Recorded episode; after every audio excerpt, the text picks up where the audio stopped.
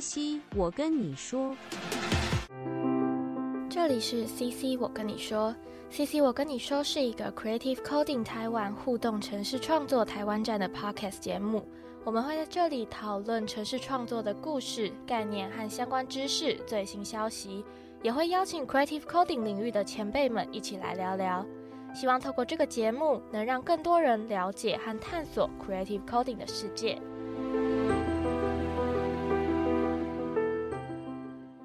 欢迎来到 CC，我跟你说，今天是第四集。那很高兴的宣布，这一集呢会有新的伙伴加入。那接下来的时间就交给老板。Hello，大家好，欢迎来到 CC，我跟你说。那今天呢，我们很开心的可以邀请到黄鑫老师来跟我们一起做对谈。大家好，我是黄鑫，江湖代号是纽耶罗。哎，纽耶罗，纽耶罗就是 New Yellow 啦，就是黄鑫的直接翻译的意思。哦哦哦，哎，我大家完全没有意识到它是个音译耶。那因为以前跟国外的人互动的时候，他们就说什么晃啊、唱啊，他们其实都搞不太清楚。但后来就跟他们说我是 New Yellow，他们就哦，Interesting，New Yellow。对，这样。哎，你的名字来有蛮有趣的。好，总之这这一集的话，就是我们两个对谈。那我是哲宇老板，那我是主要在做 creative coding 生成式艺术，然后最近在如火如荼的忙个展中，这样子。那黄鑫可以请你稍微简单介绍一下自己吗？好，大家好，我是黄鑫。那我其实过去算是一个互动工程师啦。那前几年其实是在做比较多跟 AR、VR 相关的。那我在二零二零年的时候有做过一系列的这种呃 Meta Spark，不知道大家有没有听过？就是那个。Instagram 啊，Facebook 的那个滤镜，然后那年我参加蛮多黑客松比赛，就是有得过一些小奖这样子。那后来在二零二一年，我就因为这个听了一场王星仁阿乱的演讲，然后就开始加入 NFT 的世界。那我最近就是对生成式艺术会比较有兴趣，那所以说最近就呃比较积极的想要当一个创作者，就经常在创作一些生成式艺术，然后也会偶尔会开一些课程这样子。那我好奇你原本是互动艺术相关的学系吗？是，其实我以前大学是念呃资讯管理啊，就资管哦，对资管，就其实也没有那么的呃城，没有那么的艺术城市的那种感觉。但不过我研究所念的是正大的数位内容硕士学程，那在那边我其实就是学了比较多跟艺术相关的知识。了解，哎，那为什么会想要从资管跳到类似这种数位内容或互动创作去？其实原因还蛮那个，还蛮精准的。有一个展览，就我那一年在，我记得一开始是念研究所的时候，我是先念资管所。然后在士官所的时候，那一年有一个呃台北数位艺术中心办的展览，叫做“第二自然”，不知道有没有人？哎，他们的名字都很文艺，对对对，“第二自然”。然后那次去看那个展览的时候，我就觉得超喜欢那些作品的，就那些有一些超有趣的作品，像其中有一件我印象很深刻的是一个，它有一个圆球，透明的圆球，然后里面有养很多的苍蝇，是活着的苍蝇，然后那个球里面有摆一个键盘，然后苍蝇会随意的乱飞到那个键盘上，然后就会有一个影像侦测说，哎，苍蝇如果飞到键盘的某个键。他就会打那个字出来，然后会发到 Twitter 上。这作品也太有机了，对对对，超有机。然后就觉得说这样东西真的我超喜欢的。然后后来就觉得说，其实我我以前在学校里面也算是呃很喜欢写程式的一个人。那我就觉得说我毕业以后一定会去做那种游戏工作啊，或者是做创作有关的。我一定不会去做什么资讯管理顾问之类的这种工作。所以我觉得那我不如就去念一个相关创作的有关的系所。所以后来就跟我妈说：“哎，我要去改念这个数位内容。”哦，所以是从那时候开始萌生创作的这个欲望吗？其实一直以来应该都算是有萌生创作的欲望了，因为我从小时候也是算是有一点点美术背景。我高中的时候也算是念那种，其实我不是念美术学校了，但是我们那时候也算是普通科里面，然后有去嗯画室学画。我们本来目标是要考艺术大学，只是后来呃考试的分数。比想象中的好，所以后来没有去念艺术大学，考出好好到不会去念艺术这样子。对对对，原来是这样。没想到现在又阴错阳差，又回到一个好像是在创作的一个圈子这样。了解，哎，那你当时你这样念完数位内容学数位内容学程，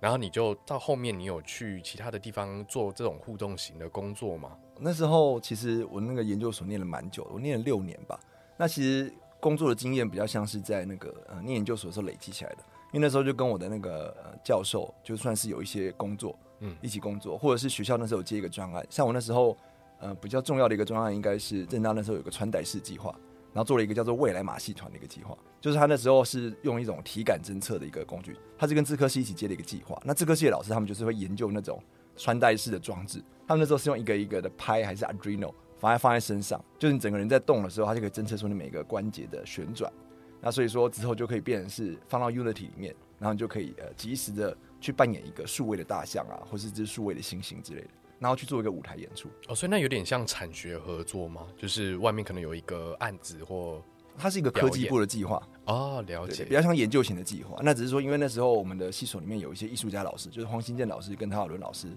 有在那个专案里面，就有点像是说在研究计划里面也会需要有一些这种 application 或是 demo 的这种性质的东西，所以就是有办了实际的几场演出。了解，哎，那你非常非常早就接触到我们台湾上一代的这些互动艺术的艺术家跟老师了耶。是，对，像黄新建老师也是非常的历史非常知名的一位艺术家。对啊，对，然后陶亚伦老师不是最近还有做一个什么乌克兰的？哦，有有有，看到他在这个动这样子，脸书上分享，对，那个很酷。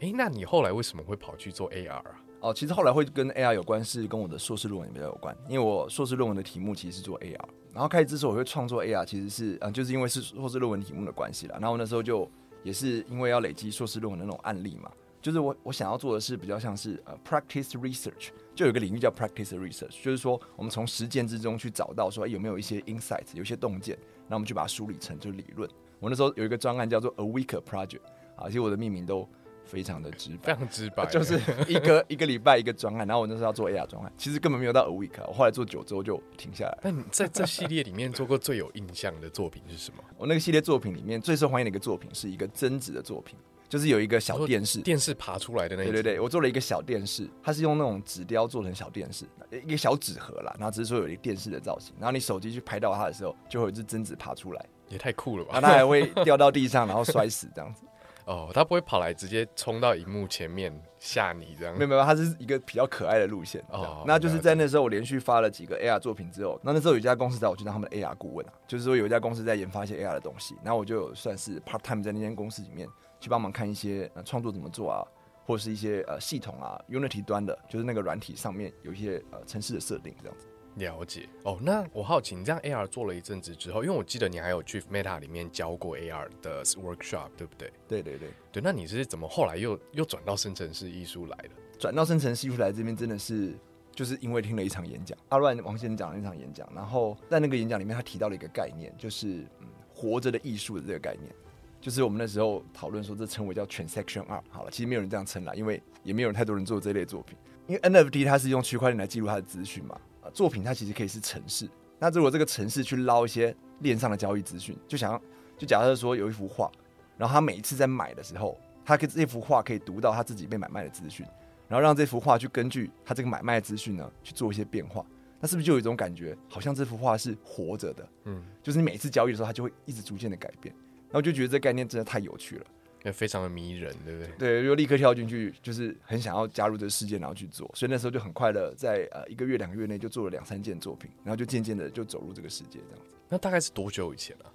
应该是二零二一年。二零二一年哦，那你在也是在 NFT 大爆发，在过了一阵子的时候，开始做这些艺术创作嘛？对，因为其实 NFT 那时候就是很红嘛，所以就一直觉得说，哎，作为一个创作者，好像是不是有什么地方可以切入的？其实那时候一直在寻找。但只是说早期像听到这个 Beeple 啊，什么两千天，就是卖的很好的那时候，那时候有上网去看看说这些平台长什么样子，但就发现说，哎，好像那时候作品都是图片啊或者影片，好像还没有自己可以切入的那个时间点。但后来那一次在二零二一年听那场演讲里面，发现说，哎，其实有这种很多互动城市的作品出现，就觉得说好像可以试试看。哦，那那好奇你这样子听完演讲之后，你开始做这些尝试嘛？那你从什么样子类型的作品开始写这些？你以前有碰过 P 五 JS 吗？我以前没有碰过 P，哎，我以前不算是有碰过 P 五 JS，但是其实我觉得这些东西其实他们的基底都差不多，就是不管是 P 五 JS 啊、Unity 三 D 啊，还是什么 Unreal，他们其实背后的那些互动程式需要的概念都差不多。然后还有就是这种什么音乐音效啊，或者三 D 模型，或者视觉美感的这些东西，其实我觉得他们背背后的概念都怎么重复啊，怎么放颜色这些。不过生成式艺术确实是有些它独特的地方了。但我一开始做的时候也是比较偏向是，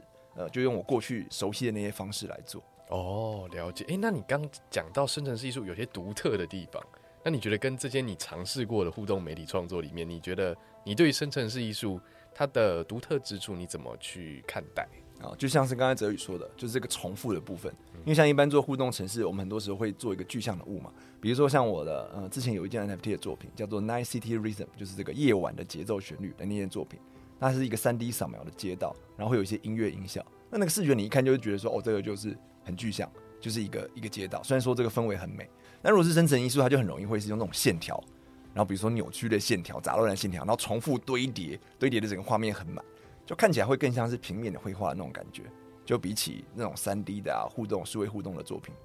我其实有想过一个问题：大家之所以都画这些，是不是因为在里面太难画画了？就你真的要画一个很具象的东西出来，其实反而是困难的。嗯，其实我觉得也不完全，因为其实现在在一些网站平台上，其实可以看到有一些生成式艺术家确实会画一些具象的物件，但是其实我觉得这某种程度上一个市场导向的结果。就是因为现在其实 NFT 的这个平台有趣的地方，就是这个作品好不好，当然你可以用这个市场的交易数据就可以看到大家有多喜欢它，就它有一个指标，不像以前你可能做了一件作品，然后你分享到网络上，然后就哦，比如说就看 likes 啊，其实看 likes 也可以算是一个数字指标了。但是买卖的这个市场就感觉它这个力度更强一点，就是有人要真的很爱这件作品，他才会花大钱去买。对，已经是真枪真哎，那个不是真枪实弹，真金白银的投资你这个作品，用钱用钱去砸。对 对，所以我觉得 NFT 是一种呃浓度比较高的爱的这种感觉。了解。然后那时候看到市场上，其实一开始也是有很多这种互动作品，但后来发现其实好像卖的好的都是那些比较抽象的作品。嗯，因为太具象了，好像也不太确定说，哎，那它跟图片差在哪里？对，因为 像有时候在线上看到一些作品，确实像有一个人他做了一个帆船，然后真的是有点像是照片的帆船，可就觉得说，哎，买这个把它印出来挂，好像也很怪，嗯，对不对？因为像如果是比较抽象一些东西，哎，你把它印出来挂，好像觉得还蛮有这种艺术的这种品味的感觉，但是太具象就会觉得恐怖谷，对对对，有点恐怖谷。的恐怖谷，真的真的，其实我真的有自己有想一个词，就叫做这个写实的恐怖谷，哇，对对对，很有感觉。哎，那你通常做这些作品的时候，你从哪里去萃取生成式艺术作品的灵感呢？生成式艺术作品的灵感，坦白说，我不是一个很有创作量的人。我反而想问哲宇，哲宇平常灵感是怎么来？对对对，我哦，我最近都在看书，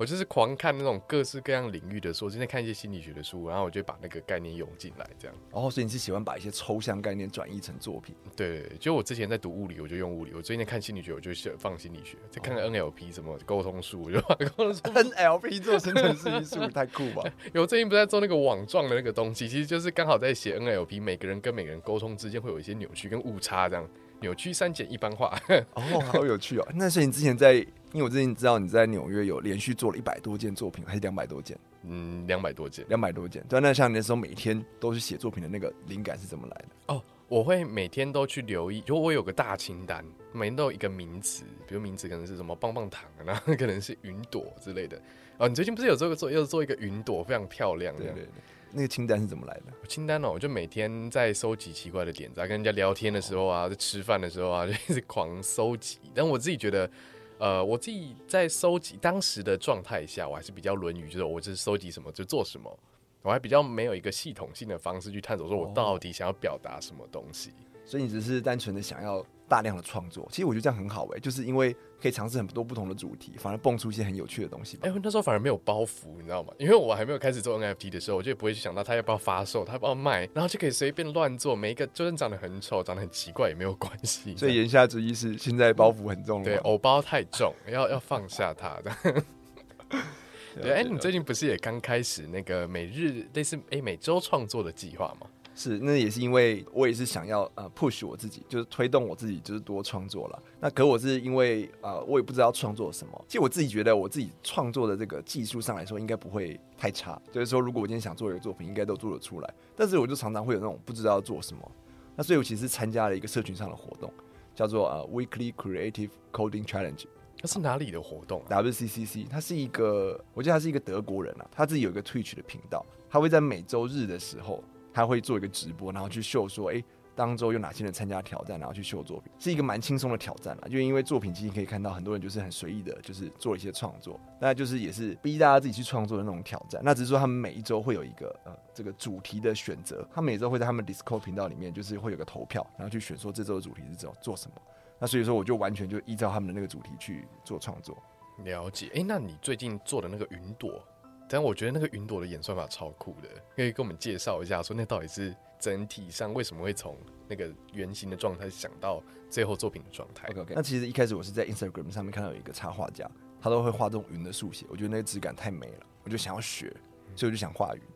那只是说画云，我们一般像如果我们要画这种扭曲的线条，我们可能会用 P5JS 一种叫 noise 的概念嘛。那只是说这 noise 也不是只有 P5JS 啊，就所有的城市都有这个 noise 的概念。但只是这个 noise 呢，它看起来那线会比较像那种山棱线，嗯，它不会像云，因为云它会有那种凹进去的那种感觉。对，所以我就在想说，有没有什么办法可以去让它这个产生出那种更更凹凸一点的那种感觉，更凹凸一点。更凹凸一点。所以我希望它的形状会变化更大。我一开始第一步是这样想啊，然后我想说，哎、不如说我用圆来堆叠好了。哦，你说直接把圆凑起来，变成你小时候在画云的时候怎么画就怎么画，这样。对对对，就是用很多的很多的圆，因为这样就会比较有那种交，像这样子这个圆跟圆的交界处就会有那种比较凹下去的感觉嘛。嗯，但只是说，因为我那时候要做的那个作品是它的那个视觉感是比较像是手绘的线条，那所以说我没有办法直接说用圆的色块去堆叠，我一定要取得它的这个路径，嗯。所以就稍微算了一下数学了，啊，你就说那个交集的那个两圆取交点嘛，哇，对不对？然后再去呃用一个 for 回圈，或是用个 loop，就是去呃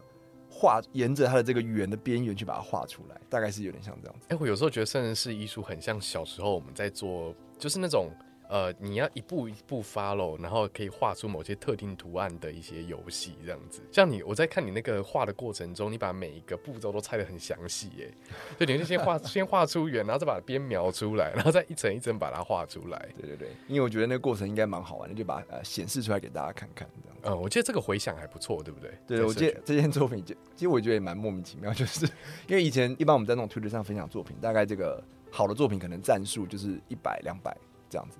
那我平常作品的战术可能就是什么三十个 like、五十个 like 这样子。那那件作品好像拿了一千六百多个 likes，可能太疗愈了，就大家盯着他，就一直看他那边画这样。我也很惊讶，就有人说很喜欢云朵啦，可能是题材吧。了解。哎、那我好奇，你这样看完，就是做完这件作品之后，带给你什么样的启发吗？启发哦，就是觉得说真的好像需要多逼自己多做创作，因为就是说过去也不会想到说，哎、今天有件作品大家会喜欢，嗯，对啊，那就是觉得说好像有一些特别的题目自己在做的时候，就会反而有一些感觉，因为像比如说前阵子其实我很喜欢的一件作品是它的那个题目是多肉植物，然后就是说生成艺术做多肉植物会怎么样？好可爱哦、对，就非常有趣。然后后来就有做，后来那成果我觉得蛮好，它是也是 FX Hatch 上面的吗？还是单纯就是做作品出来？单纯做作品而已单。纯做作品出来。那如果要发作品的话，可能就要、呃再整理一下。了解。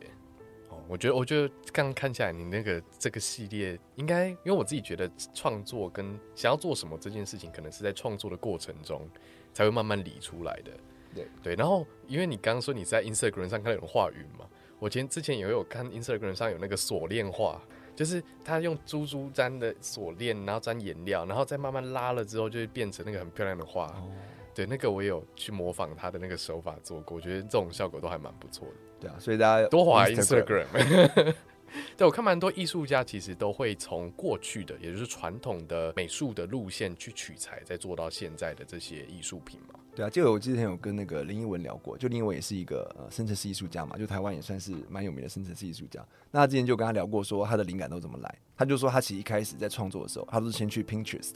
他会先看出他有感觉的图，嗯嗯，然后他会用程式去模仿那些图。那一开始虽然是模仿了，但通常就会在这个创作的过程中、制作的过程中，就会找到一些有趣的地方，然后就会渐渐衍生变成是他自己的作品。了解，哎、我好奇哦，这样你看待我们确实是把一些手法从各式各样的作品里面抽出来嘛？那这些作品用生成式艺术的方式做，跟他用传统的手法去临摹，你觉得那个差别在哪里？知道我刚好最近就是在思考这个问题。哦，然后前阵子一九的这个作品给我一个算是一个启发吧，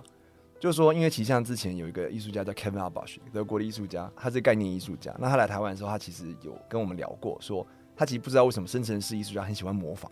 可能像我们刚刚在讲模仿一些材质，对，或者说其实包含一些链上的艺术家，他很经常会模仿一些前人的风格，他就会比如说，哎、我这个是学某某艺术家的风格，然后跟他哪一件作品有关。他说他很搞不懂为什么要这样做，因为他是一个概念艺术家，他觉得作为艺术家，我们就是要开创新的风格啊，你为什么要模仿前人的风格？然后我后来前阵子是看了那个一九，就台湾有个生成艺术家叫做刘乃婷，他有一件作品叫《台湾建筑意象》，然后在那件作品中，我就是顿悟了说这个差别是什么。这差别就在于说，我觉得，嗯，我们在做作品的时候，我们不是在模仿一则图，我我们是在寻找一个规则。因为生成式艺术的重点是，你要用程式去做出一个画面，而且不是只是一个画面，你在每次重新整理的时候，要因为这个随机的属性不同，它的成果要可以不同。所以我们在做的时候，比较不像是做一张图，而是在做一个系统。然后当我每次按重新整理，它跑出来的图完全不同的时候，你就会觉得，哎、这个作品好像活了起来。你说生成式艺术的作品，有点像每个作品都是在寻找一个美的公式的感觉，可以说是美的公式，或者不一定是美的公式，它就是一个一个公式。公式。对对对，嗯因为像一九那件作品里面很有趣的是，他是在画台湾的建筑窗景，然后他是用的是区块分割的这种技巧。那因为我之前看着这个台北的窗景，每次骑车经过台北车站的时候，就看到有一个那种很老旧的建筑，很多冷气，就觉得这种重复的景很适合拿来做这种生成式艺术。可我始终没做，因为我一直在想说，嗯，要怎么样演算法才可以做成是像这种建筑的这种感觉。但后来一九做了，那他做的时候，他其实没有去管那个建筑长什么样子，他就把它铺完这样。他用的是区块分割，区块分割是一种让这个作品可以看起来很错落的一种技术。就说他今天是用完全随机的一个方块间画出来，它有一个几率分割成两块，然后两块再有几率分割成各自分割成两块，然后这个分割出来的大小会不同。你看看那个台湾建筑意象的作品，就会发现它每个窗户根本就超歪扭的。就比如说，突然这一个房间，它看起来像是从二楼到三楼连贯，然后这房间放了五台冷气或六台冷气。那另外一个房间超小超窄，可能只有半楼层的高，就他已经不是用一种拟真的态度在处理这个画面，搞不好异常的拟真，像台北租房乱象 可能是某种未来式的 我这个建筑。可怕。但对但我确实我去看那个作品的时候，我也被细节跟他震惊到，因为他把建筑物的表面抽象化，对但抽象化本身就你也不会去管它合不合理，但你就是盖到那个台湾的建筑的印象。没，错，就是他是用一种抽象化的眼光在看这个建筑，然后用一种生成式艺术的手法去把它重现出来。所以说，生成式艺术，我觉得某种程度上我们在创作，看似在模仿，其实是我们用一种结构化的目光去把它解构现实之后，然后再重新构筑。我觉得这一番这个话可以进入我们的经典语录里面的。有有，我在我的课程里面有录这一段。了解，因为我其实刚好就可以聊到说，那你觉得 NFT 艺术鉴赏这件事情，就是我们到底要看这些作品有哪些可以评断的面向啊？其实我觉得 NFT 艺术还蛮好懂的，就它非常的视觉。因为其实像我们一般现在讲当代艺术，或者或者你去美术馆里面看这种作品的时候啊，它其实就嗯不一定很容易懂嘛。因为说其实现在我们的艺术走向什么当代艺术、极简艺术啊、概念艺术之类的，很多时候作品的重点已经不是在于视觉了，它是在于一个抽象的概念，就它探讨的是某种议题。那所以说很多时候你必须要了解那个议题，你要读了很多的文本才会了解说它到底在讲什么。可是真的是艺术不是，它追求的基本上都是视觉，就是漂亮，对，就是你看到哦，颜色好缤纷，喜欢；这个线条好丰富，喜欢，所以是非常的视觉化。哦，哦，但但其实我觉得这个这个观点有有一部分是从我们链上的这个教育市场发展来的啦。嗯，我有些朋友也是蛮有艺术背景的，那可能我们那时候每天在链上看说，诶，什么作品卖很好，什么作品卖不好，我们就在那时候看，然后去梳理说，诶，这些作品到底是哪些地方好，哪些地方不好。那其实我觉得有一部分是因为，嗯，这些链上的厂家。大部分好像我感觉啦，应该不是这种艺术背景出来的，他们比较不是那种强调当代艺术的那种圈子出来的人，哦，他们的品味会比较接近一般的受众。了解，就是他们在概念上、性上比较没有这么多的追求，是不是？或者是说喜欢这种生成式艺术的人，可能他们过去也是喜欢这种互动艺术的人吧。那这样其实互动艺术就很感官呐、嗯就你去一个场域里面，然后听那个音乐嘣滋嘣滋，然后那个投影一直打出来，然后很多花，听 lab 嘛，对不对？你就看到哦，拍照很开心、很漂亮这样子，就大家其实都是很视觉感受的。那所以说，在生成式艺术上，诶，大家好像吸引到的是这一批喜欢互动艺术的人，那他们的审美就会比较感官一点。我觉得可能是这样的原因了。哦，那我好奇哦，因为你这样子，你刚刚有说，呃，刚之前你会跟朋友一起观察现在市场最流行的某些元素或作品为什么红起来？那你有没有某一些就是有观察到，然后很特别的特征或现象，他们是特别受欢迎的？有的，那其实我还有梳理了一个脉络，就是说从 FX Hash 从起站到后来有一个几个不同的时期，比如说其中有一个很红的，我把它称为叫做“毛毛密码时期什么东”，西？就是其实那时候是有一件 Angelus 他的一个作品叫做 Loom L O O M，然后它其实那个视觉有点像是一个呃类似这种地毯的那种造型，就它是有一些方形的这种颜色的那个区块，然后那一件应该算是 FX Hash 那时候刚创站不久的时候，然后卖的最好的一件作品。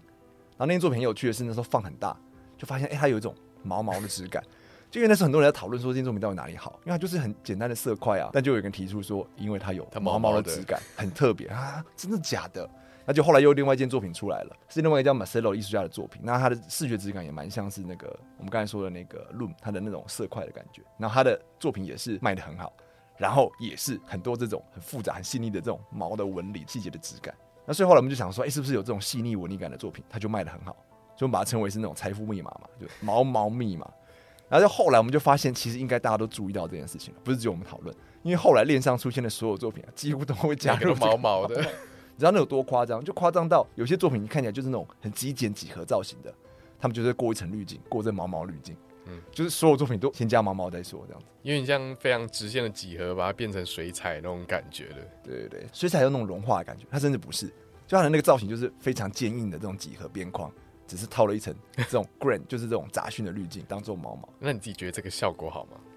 其实我觉得效果好，因为我觉得这有点像是以前在学这种素描，因为我以前也算是有学过几年的素描。那时候我觉得一件素描作品好跟坏的差别啊，很多时候在于这种细节。就说大块面，其实大家形状可能处理的都不错，但是一件作品有没有那种精致完整的感觉，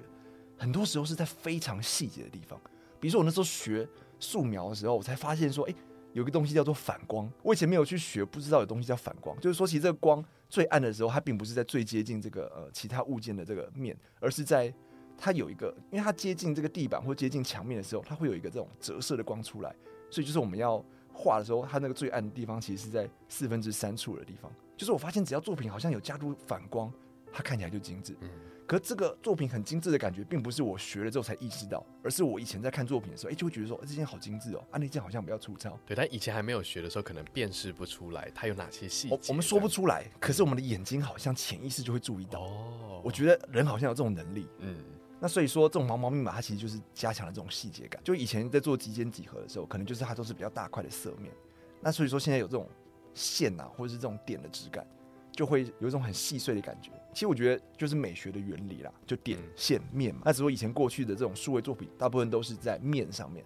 或是多线，但很少点的这种元素。但现在这些作品毛毛密码加上去，就是一堆的杂点。可能人眼也会觉得它是更真实的、细致的东西。对，可能会比较接近物理的质感，也可能会跟这种拟真有关的，对，也可能跟拟真这些事情有一些关联。哦，了解。哎，我好奇，那除了毛毛密码，还有什么其他的密码吗？还有山水密码，大家很喜欢田园风景。哦，对我，我觉得其实这可能是呃造造因于说，嗯，有些作品它就是很抽象几何嘛，那可能大家抽象看腻了，那就想看一些比较描绘现实物体的。那因为生成式艺术要画山还蛮简单的啊，大家如果有上哲宇的课，就是一个 noise，对不对？一个 noise 就可以画山，所以说就开始很多这种山的造型的作品，然后就会再加上一点这个月亮啊，然后有树啊，有水，哎，就觉得好像是一幅很美的田园画的感觉。所以有一阵子还蛮流行这种山水风景就是。既看得懂，然后表现起来又不会太难，这样子。对对对。嗯，那这样一路到现在，你觉得现在的 NFT 市场跟以前有什么样子的差别？现在的整体市场好像稍微冷淡了一点，所以比较没有看到那么多的人在发行作品。因为其实我觉得那时候 FX 刚出来的时候，那时候其实有超多人就是虎视眈眈、蓄势待发的感觉。因为过去其实 Art Blocks 一开始是发生成系数作品的那个地方嘛，对那因为 Art Blocks 它是审核制的，那它到现在，它其实承战了两年到现在，也不过才五百多件作品，因为他就是你要投稿要上来才能发作品。但那时候因为听到了什么 Free Dance 啊，或一些作品它卖的超好之后，就一堆艺术家就想冲过去，对我好想要发生城市艺术作品，可大家都不得其门而入。但后来 FX 一出现，哇，就是可以疯狂的发，然后那时候真的超夸张，每天几乎都有一百件作品上线。就生成式艺术这个东西，我以前大概在我研究所在挑我的论文题目的时候，我其实曾经有思考过要做生成式艺术。为这件事，我还有上网搜寻一下生成式艺术的作品，其实找不到几件，就可能 Open Processing 上面有很多，可那些作品就看起来就是很练习，嗯，对，因为 Open Processing 就是一个大家会练习的平台，对对对，帮他把习作放上去。所以那时候其实我觉得作品是少的，那所以就在后来 FX 出来之后啊，哇，超夸张，两万多件，而且每一件都做的超精致，人家寒武纪大爆发的，真的就是生成式艺术就是在这个时候大爆发，所以后来才才听到我们在讲生成式艺术嘛，为什么会把它提出来讲，就是因为它好像量体已经大到一个可以特别去谈它。那不过在这个呃一年多也过去了，嗯那很多艺术家其实在很快的发了几件作品之后，渐渐的就啊、呃可能题材想做的都做完，大部分的题材都被人家做掉了，所以现在比较进入一个钻研的时期吧，我会这么觉得。嗯，大家都在研究有没有与众不同的东西，这样，对，大家在创作上都会比较小心翼翼一点啊，可能也是因为一些呃算是优秀的创作者们，他们也一定程度受到了市场的关注。那所以他们一开始还不有名的时候，可以肆无忌惮乱发嗯。那现在稍微红了，就会觉得哦，每一件作品都要小心经营，真的，因为很难去决定自己到底这个作品到底什么时候能够定版出去，啊，是不是啊？哲宇，啊？我已经好久没发了。其实我也很久没发了。那可以跟大家介绍一下你之前发过的 NFT 作品有哪一些吗？啊，我觉得我最近发到最好的一件作品是一件叫做 Overstacked 的作品。那那个作品是其实是三 D 的椅子，那是我第一件做 f H 上面这种生成式艺术作品的一个案例。那不过那时候我已经观察了很久，因为我那时候已经观察了很长一阵子的那种生成式艺术，所以我已经知道大家会追求这种画面感。可是我又想要加入一些我喜欢的这种互动艺术的元素。好，那所以说那件作品是一开始你在执行的时候，它会有一百张左右的椅子堆叠起来。那那个堆叠的样子就是有点像是随机让它乱堆叠，那看起来会有一种扭扭曲曲的感觉，那就很像是你在看一个抽象的画，但只是说那个画是透过这个椅子把它堆叠起来，堆叠完之后会有一个那种光影，然后营造出这种氛围啊、寂寞啊、沉静啊、孤独的那种感觉。然后你点一下滑鼠的时候，那椅子就会崩落，缓缓的崩落，这样这带有点情绪性的这样的作品。就我觉得它异常的浪漫，就第一次看到的时候，其实那个视觉非常吸引人。谢谢谢谢。但是我就在想，为什么是椅子？然后就思考了很久，但我还是没有得到答案。其实灵感很瞎，其实灵感是我那时候在看一个电影，呃，看一个影集，是 Netflix 有一个僵尸校园之类的，然后他们在挡僵尸的时候把椅子全部堆起来，我觉得哦，这造型蛮好看等等，我从来不知道这一段故事，我好像没有分享过这一段啦太。有趣了吧？但是但是椅子这个意象其实很强，因为很多人就会跟我说，他觉得椅子这个含义很多。嗯嗯，椅子就会想象说是一个 seat 嘛，就是说有一个人，还说有一件事物，嗯嗯，堆叠在你的心头，或者是在你的生命中留下一个东西。所以说，其实那时候会做这种比较情绪性的这样缓缓崩落，其实也是影射了这样的这个这个形象了。嗯，我觉得崩落这个动作很美对啊，因为那时候那一阵子也算是好像感觉事情积压了很多，然后有这种崩落的感觉，哦，所以其实也是比较从也情绪是像自性的方向，己的日记吗？没有到日 算算是日记这种，算是。算是一个心情，当时的一个心情的感觉。哎、但我觉得你蛮特别的作品，都是因为你不是用 P 五做这类型的作品，对不对？那一件是用 Unity 三 D 做的。哦，那你是怎么发现可以用 Unity 直接把它融合进来，变成 NFT token 的？因为其实 NFT 它就是一个很技术性的一个东西，那所以说我只要确认说那个格式是不是符合就可以。那这可能也是跟我自己过去背景比较有关了，因为我以前就常很常处理这种跨平台的这种事务，像我以前也不是只有写这种互动程式啊，我也常做这种网页平台开发，所以说什么 JavaScript 啊、PHP 啊，还是什么 C 加加，偶尔都会有点接触。那所以说我只要确认说，哎、这个 NFT 的格式它是这个 WebGL，然后 HTML、JavaScript，那我就去看说，哎、u n i t y 有没有支援这样的这种输出的功能？哎、发现有，那就确定说，那可以用 Unity 来做。哦，了解。这市场上用 Unity 的作品不多哎。呃，不多啊、呃因为 Unity 这个平台来说，它还是有点吃重。Unity 它的输出成网页格式的这功能，哎，比较差一点，就是说它输出来的这个档案容量会很大。那现在 NFT 的这种平台，大部分要求会档案要比较小，差不多二十 MB 左右。Unity 你什么都没放，输出就十 MB，加入一些内容之后就会变到二三十 MB。因为像我们一般只用 P 五 JS 啊，或是用比如 Three 点 JS 啊一些其他的工具来写的话，可能就会在一 MB 的 MB 左右，就答案会小很多。嗯嗯，了解。那你觉得用 Unity 做出来这种演算法本身会比较，嗯，比较没有那么纯粹吗？因为它感觉里面已经包了很多不同的引擎进去了。嗯，我觉得其实不会，因为其实它的本质就是那个随机嘛。而且像我那件作品来说，其实我没有用到太多内建的功能，因为像内建可能就是会有一些什么 particle 啊，或是一些什么呃画一些模型或什么之类的，它有一些那种很方便的功能。但我基本上那件作品呢，我每一件的那个椅子造型也是透过这个数学运算去把它算出来。其实说数学运算好像很复杂，其实也没有啦，就是一个方块嘛。那方块只是说有宽，然后有窄，呃，它的椅子这个支架有长有短，这样会有个随机的数值去及时生成出一张椅子的造型，这样子。我觉得那件作品说印象最深啊，第二印象深的是那个就是跟着音乐亮起来的那个三好像大家都很喜欢那一件。其实我那件一开始做的时候是一个很轻松的心态在面对。我那时候只是想要找一个朋友，因为他是做音乐，我想说做一个很轻松的合作。我就讲说我轻松拿一个这个 iPad，然后去街上扫描一下之后，然后加入音乐，然后让它稍微有点动自动的感觉就好了。但它真的很好玩哎，那真的很好玩。对，而且其实实际上虽然说一开始是想说轻松做就好，我本来想象说我可能处理可能一小时就结束了，但没有，后来可能花了一礼拜左右在挑它，因为有一些美术的东西啊，像是这个打光怎么打比较优美，然后你这个呃三 D 模型其实扫进来也是它这个档案会很乱，你要处理一下这种破损啊或什么之类的，所以其实后来发现还花了蛮多时间在处理它。哎、那我好奇哦，因为你这这这些都是创作嘛，那创作非常花时间。那你最近不是正要开一门线上课程，已经募资成功在哈号上了？是，那你为什么会想要踏入这个开线上课程，或为什么想要开始教学互动艺术这件事情？其实开始教学这件事情，嗯、应该算是跟我之前 AR 那边比较有关系。因为我之前二零二零年的时候参加蛮多这种 AI 的竞赛，那那一年有一个竞赛是要设计一个教学专案，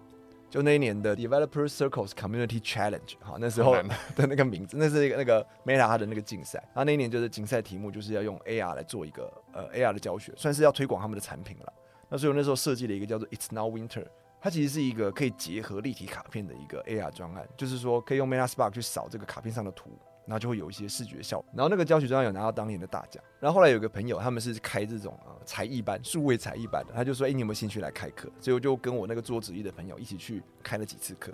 然后所以后来就开始收到一些这种 AR 教学的邀约。所以严格来说，我其实从差不多二零二零年那时候开始，才比较有这种教学。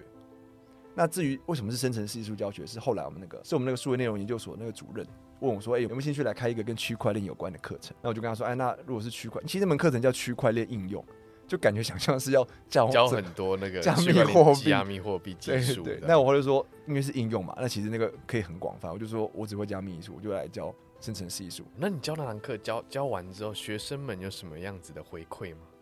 那时候学生普遍给我的回馈是，他们觉得很好玩，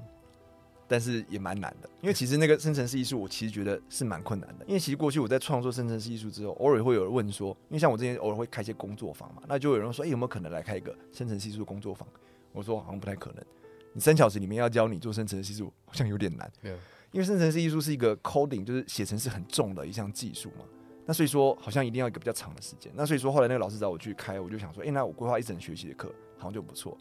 但其实因为我课程里面教到的概念其实还蛮复杂的，它用什么变数、回圈、递回，对吧？然后还有这个呃物件导向，诶那也算是蛮深的哎。蛮深的。其实坦白说，我课程上用到的那些技术啊，大概是我大学一到四年里面才把它学完的城市技术。但我觉得其实那一次开课的那个成果还蛮好的，我自己都有点惊讶。就说因为同学虽然反应很难，可是因为那个结果可能没有太要求具象吧，就说稍微有点小 bug 好像也没关系，反正图看起来还蛮好看的就好了。所以说，其实同学们反而获得很大的自由空间，就在写程式上面。因为像过去其实有一些那种嗯城市的课程，它是比较偏向写小游戏的，就比如说你要做这种什么飞机的这个物理碰撞。子弹射到的时候可能会爆炸或什么，然后那时候我其实当助教的时候就发现说，哎、同学好像常常会对这种写错会很有这种压力，就是说，因为他写不出来说要正确的让它爆炸，就是他会有那种小小的错误，那是很有时候很难抓出来。我觉得这个观点蛮有趣的，所以你觉得在生成式艺术里面有一些偶然的错误，反而可以让东西变得更有趣，是不是？对，应该说我们就没那么重视它的正确性与否。那因为像以前的城市教学，很多时候会说你城市写对会写错，那这时候如果一直写错就会很挫折。可是现在写生成式艺术，你写错了看起来还好，那就也还好。那或者有时候同学他其实是想要往某个方向做，但最后真的做不出来，也没关系，他就觉得哎、这样好像也不错了，这也蛮好看的。对对对，就是说那个门槛好像没有到说会很逼他说会让他很痛苦，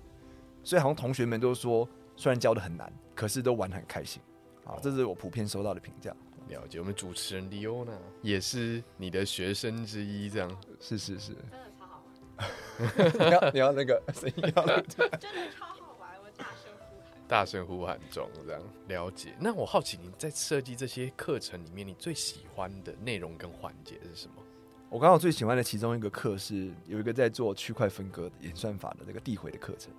因为那件作品我自己在开发的过程中，我自己都觉得超好玩。因为一般我们在做这种作品的时候，我们通常就是会有个期望嘛，有个预期，说它画出来可能是长什么样子。但是那种区块分割，我那时候只是加入一个很简单的条件，就说它有一个随机的几率会去做切割，然后切割的这个大小也会有一个随机的大小，然后只是一个非常简单的条件。那我那时候在做的时候，我就加入这个条件之后，哎呦，这出来的结果就是异常的美丽，就是异常的，就是完全没有预料到会长这样，就觉得超好玩的。就是我自己在备课就觉得超好玩的。哦，那时候刚开始在弄递回的时候，我也是超喜欢递回演算法。我觉得我跟你的那个状态也有点像，因为我那时候也是在纽约创作那段期间，刚好也是在备线上课程，所以有很多作品都是在课程翻译做做，哎、这个好像可以做成作品，就把它一路做过去了。而且你那时候还当助教嘛，对不对？你是不是有上很多的课？然后我是直接就去当助教，我也不知道我在干嘛。所以那时候也是很多教学的专案。对，我我就想说，我写网页写这么久了，应该可以直接当助教了吧？但是我没有料到说，其实 P 五在生成式艺术这边，它更讲究的是那些探索、讨论，然后还有研究的过程，这样。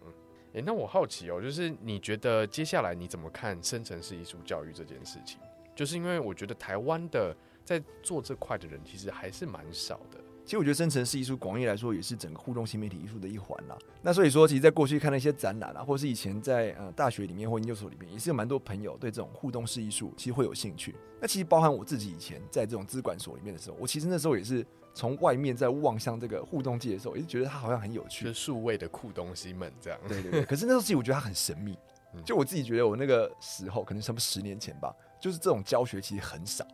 那所以说就有点不得其门而入的感觉。那其实现在就有比较多嘛，像我们有这个 Creative Coding 这个台湾的这个社团嘛，越来越多对各种平台这样。对对对。那所以说，其实生成式艺术，先不管说是不是把它当做是一种艺术潮流来讲，在城市教学上，我其实觉得生成式艺术是一个还不错的切入点。因为就像我刚才说的嘛，就同学他其实做了觉得很好玩，然后明明是很困难的城市，他就学得很开心。它其实反而是进入门槛低的一种尝试创作的方式。对，其实我觉得是，而且而且其实这样学城市这件事情啊，你说这种所谓的门槛低是什么？我这些之所以会设计课程，会把它设计成说，虽然是带新手，却还放什么地回啊、物件这种复杂的概念，其实是因为我妈妈，我妈她其实是一个超爱自学的人，她有上过 Coursera 的这种 Python 的课，哇塞，然后她学两周之后，我问她，因为我一直都其实是一个呃很喜欢推广城市乐趣的人，所以我就很兴奋问我妈说，哎、这个城市学得怎么样啊？她说哦，很简单啊，因为其实那种那个因为那种 Python 课我有去看，她就是一开始讲什么变数 if else，然后我妈就说，可是好无聊，不知道要干嘛，我就没再上了。所以说太无聊还不行，太简单还不行，因为其实我觉得很多城市课程的问题是在于说，你真的不知道要干嘛。对，因为你没有一个目的，你没有一个具象，说我到底能干嘛的那种感觉。对，其实我自己大学在学城市的时候，我那时候也觉得课堂太无聊了。就那时候老师第一门课教什么变数 if else 什么之类，我就觉得啊你怎么教这么少？我其实期待说你第一堂给我超难的课，因为我是一个很喜欢玩游戏、电玩游戏的人嘛，我就期待说你赶快教我很多，我要去写游戏。就他教的东西超少，教的超慢的。他我们老师一学期教的课，我可能在我生成式艺术第一门课就全部教完的那种程度。嗯，对啊，那所以说我以前自己在学城市的时候，我自己反而是会做很多练习。像我那时候大学的时候，那时候只学了一些文字的处理，我想说，哎、有没有可能我用文字单纯就来写游戏？然后就写了一个呃文字战斗的游戏，就是我可以随机给你一个数字，你输入你的生日，然后它会给你随机的能力点，然后会有一个自动的敌人，然后就是看他们自己在打架，就其实是一个很自动的，就是它随机才给你个能力嘛，就是说哦你攻击了，你用技能了，然后对方死了或什么之类的。应该说我对这种写这种东西很有兴趣了。嗯，我觉得我刚从刚刚的这些讨论来，我觉得传统的那种工程教育比较接近我们帮人家解决问题，但我对没有去想过，我们可以用这些学会的技术去做出什么好玩的、我们喜欢的东西，这样。对啊，就传统的那种教学里面，感觉就是很强调那种对错吧。其实也不是说那样的教学不好啦，因为说你城市还是可以拿来解决问题嘛。但只是在学习的过程，如果还没有开始熟练到一个程度，就那么强调对错，就很容易会有挫折感。嗯，那所以说，我觉得其实生成式艺术反而它是一个还蛮适合做一个城市教育的进入的一个切入点。嗯，批判没有这么重，这样的对感觉。诶，那我好奇哦，因为像我们台湾社群现在的状态，那其实从生成式艺术 NFT 起来之后到现在，也有一些呃一直在探索艺术型 NFT 的组织存在嘛。那像黄经理主要是在 Volume 道活跃，可以跟我们介绍一下 Volume 道是在做什么的吗？好的，那其实 v o l u n 道算是一个朋友的社团啦，就是一些朋友们，因为我们当初是，其实那时候就是当初我们在二零二零年的时候开始接触到加密艺术啊，然后 NFT 这种东西的时候，其实身边都没有人可以讨论，因为其实那时候台湾人普遍还是对 NFT 啊，对加密货币是比较排斥抗拒的嘛。那所以说，其实我觉得那时候线上的社群就蛮重要的，因为不然你平常身边根本没有人可以讨论。那所以其实 v o l u n 道一开始并不是说真的我们要成立一个组织要干嘛，没有，我们就只是一个线上讨论社群。那我们就在里面讨论说，哎、这件作品怎么样，那件作品怎么样，只是单纯这样而已。那只是说后来大家聚在一起的，就想说有没有可能一起来做一些推广的事情。就是说我们后来其实有办过一些展览啦，像今年也有办一个在凤甲美术馆有这个、呃、Generative Taipei On Site，就是有一个什么列岛杂凑的这个展览，那其实就是多展一些生成式艺术。但不过其实呃社群的成员们他们的这个呃身份都不太一样，有些是策展人，那有些也是艺术家。那大家关注的议题其实我觉得也稍微不同了。就说虽然大家普遍都觉得呃区块链啊 NFT 就是是看好。但是有些人可能他喜欢 AI 艺术啊，有些人可能喜欢其他类型的艺术。那我个人是比较喜欢生成式艺术。哦，所以其实有各种不同面向的有兴趣的人或议题在里面、哦。对对对，但可能因为市场的关系吧。那所以说，我们最近比较有在讨论的，可能也是生成式艺术比较多。了解。诶，那我好奇就是你们之前不是 Volume 到还有组团，算组团吗？去东日本 Bright Moments，你们那一次去有看到什么好玩的东西吗？其实那一次去，我自己觉得对我自己来说啦，作为一个身为创作者来说，就有点可惜。就好像我的身份还没有 ready 到一个呃，可以跟大家就是一起好好讨论的那个程度。那时候有一些艺术家朋友去嘛，那他们是有发作品或什么的，那可能就比较是这个镁光灯下的焦点。那那次去我就比较像是一个旁观者。但即使是这样子，我还是觉得有一些蛮兴奋的东西，因为其实像过去呃 NFT 市场也是有起有落嘛，就是说生成式艺术它曾经一度就是超级风靡，就全部人都在疯狂的在买东西这样。那有偶尔也会出现这种比较冷淡的情况。去白木门那一阵子，大概比较像是呃比较低谷的一个时候吧，就是说熊市嘛，就是说呃市场交易比较没那么活络。可在那一次啊，有跟一些比如说日本的藏家啊去聊，我就我就心里就感觉说，好像真的蛮有一些人，他们是真的很热爱生成式艺术，甚至其中有一个藏家叫做 Generative Maxi，那 Maxi 就是狂热者的意思嘛，他的 ID 就直接取这样。他甚至还很有趣的，他就讲说他是日本人，他很羡慕台湾艺术家，应该说他很羡慕台湾的环境。我想说怎么会？为什么会羡慕台湾？对啊，因为其实我觉得刚好相反，因为我刚好前一阵子其实很羡慕日本的环境，因为我就觉得说台湾好小，然后日本好大，就是说后来发现说，哎，日本人口有五有五亿多人呢，我就觉得说，如果去那边做生成式艺术，好像会有很多广大的客群的感觉。结果他们反而羡慕台湾，他们说日本人很多超级传统，所以说像 NFT 生成式艺术，他们觉得推广是困难重重，那反而。台湾小小哦，说接受度比较高是吗？对，而且我们还出了很多生成式艺术家啊，像泽宇，对不对？谢谢阿乱、金瑶、林奕文、嗯，乃婷，哎，喊得出来名字好像很多，还还有很多其他的。其实真的蛮多的，越来越多。而且我觉得台湾人做出的生成式艺术，我觉得都是世界等级的，很好，就是真的是品质很好。所以就是说，台湾这么小小的，哎，可是在这个艺术家创作的量上，哎，反而好像在世界上是有目共睹的。但我一直蛮好奇，因为台湾其实也算是有点亚洲人艺术圈。那究竟这些台湾艺术家要怎么样子能够继续站在更站上国际舞台，跟那些纽约啊、美国啊那种大师等级的对打？其实前一阵子那个我们的那个呃沃伦道的这个道长张宝成，张宝他是个政治学博士嘛，他其实就很认真的有在跟他聊过这件事情。好，我们也稍微来试着来谈一下好了。他其实讲说台湾哦真的很困难。因为他说那次 Bright Moment 为什么要办在日本，其实是超级符号化的。因为当你今天讲到东方想象的时候，因为其实现在资本都是在西方那边嘛，那你今天讲到东方想象，你会想到什么？相扑、拉面、和服，有没有？哎，都是一些日本非常强的形象。他这个强是说，就算你把它当成符码，就是很肤浅的这样去对待它，哎，其实都是一个很强烈的意象，有没有？真的耶，对日本的东西特别有印象。所以说，就会那个目光就会很强。所以你今天一说，哎，这活动办在日本。啊，大家就立刻有一个想象。可是如果今天台湾，我们不是说我们不要追求细腻的东西，只是说我们有没有那么强烈的、很可以、很随意就拿出来的元素？完蛋了，好像比较没有，真的比较少，或者说那种印象强的比较少。你你可能说夜市，对，可能是一个啊，珍珠奶茶也是一个，嗯，可是珍珠奶茶跟相扑或者是嗯，比如说富士山的这种意象感，就会好像有点。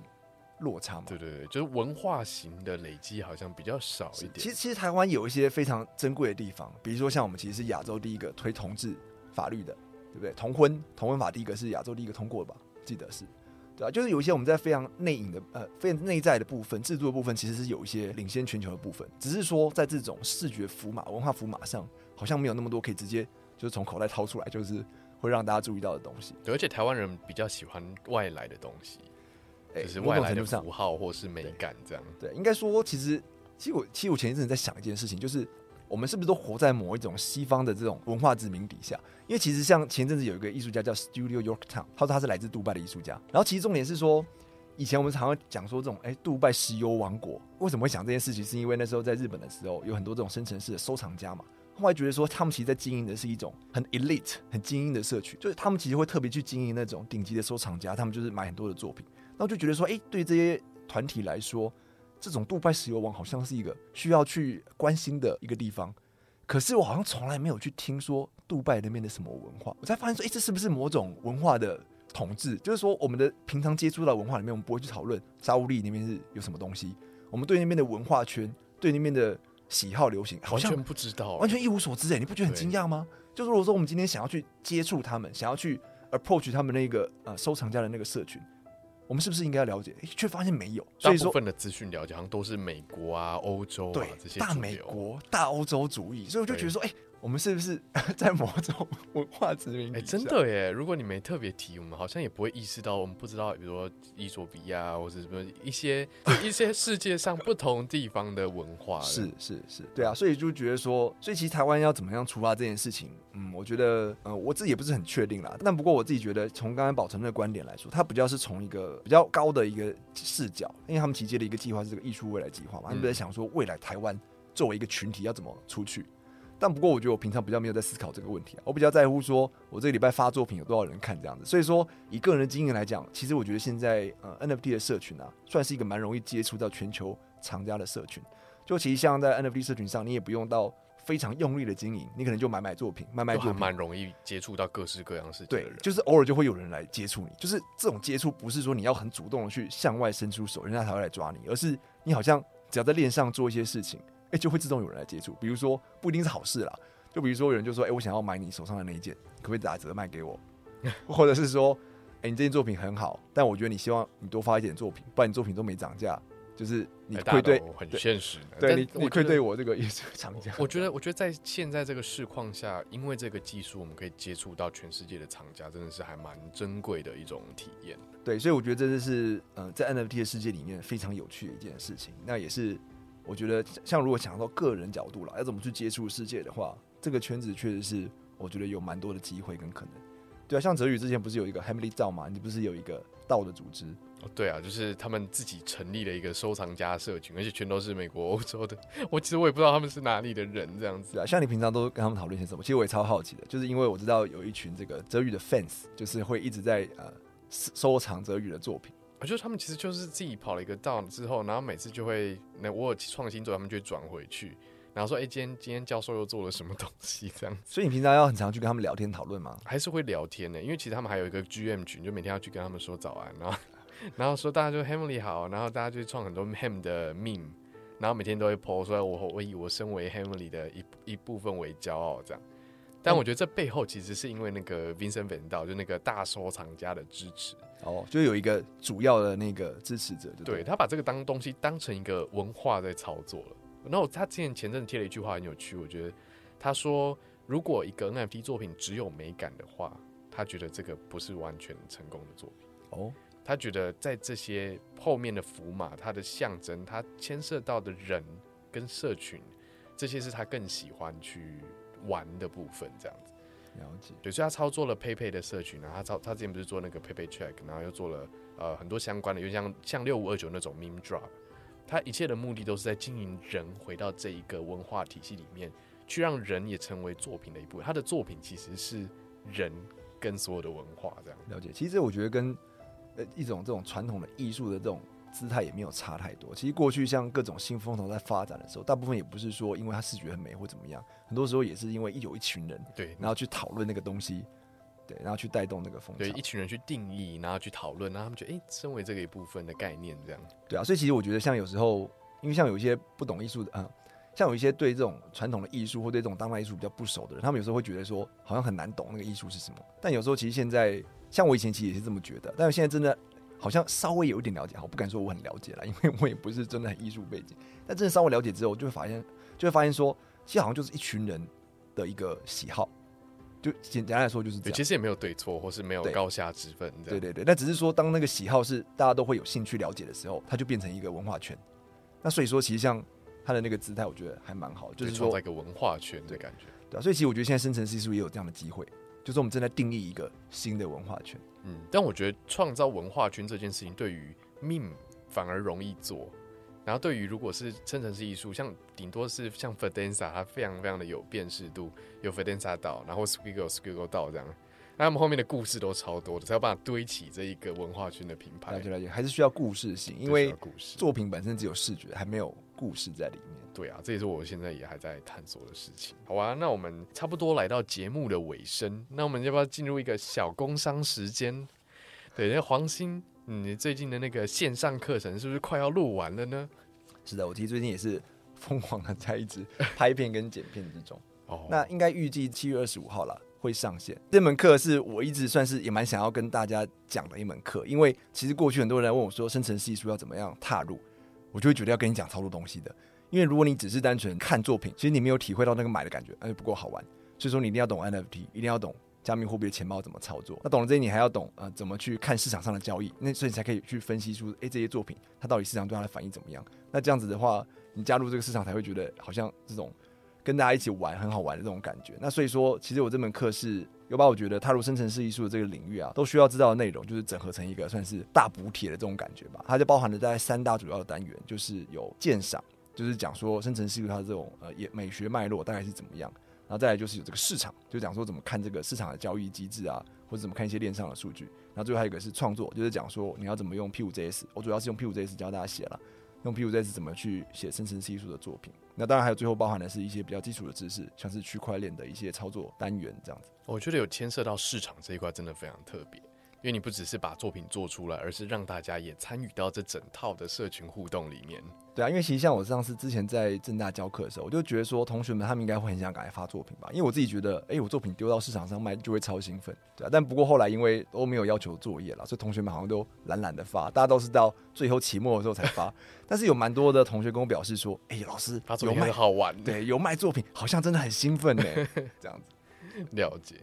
好呀，那祝福你这堂课顺利上线推出，感谢感谢。对，然后我最近的话，我这边在忙个展，就十月的时候要办那个万物公式，用演算法来形容生命的万物的个展，然后在一零一，对，那欢迎大家来我的沉浸式个展来体验的，一定要去看，来玩来玩。那我们今天就是非常非常感谢黄鑫。来跟我们聊这么多生成式艺术社群，还有各式各样的看法，然后我真的觉得获益良多，就是从来没有听到原来这背后还有这么多故事。那我们今天的节目就差不多到这边，我们请黄鑫帮我们来讲一句，感谢大家收听 CC，我们下次再见喽。好，大家拜拜，拜拜。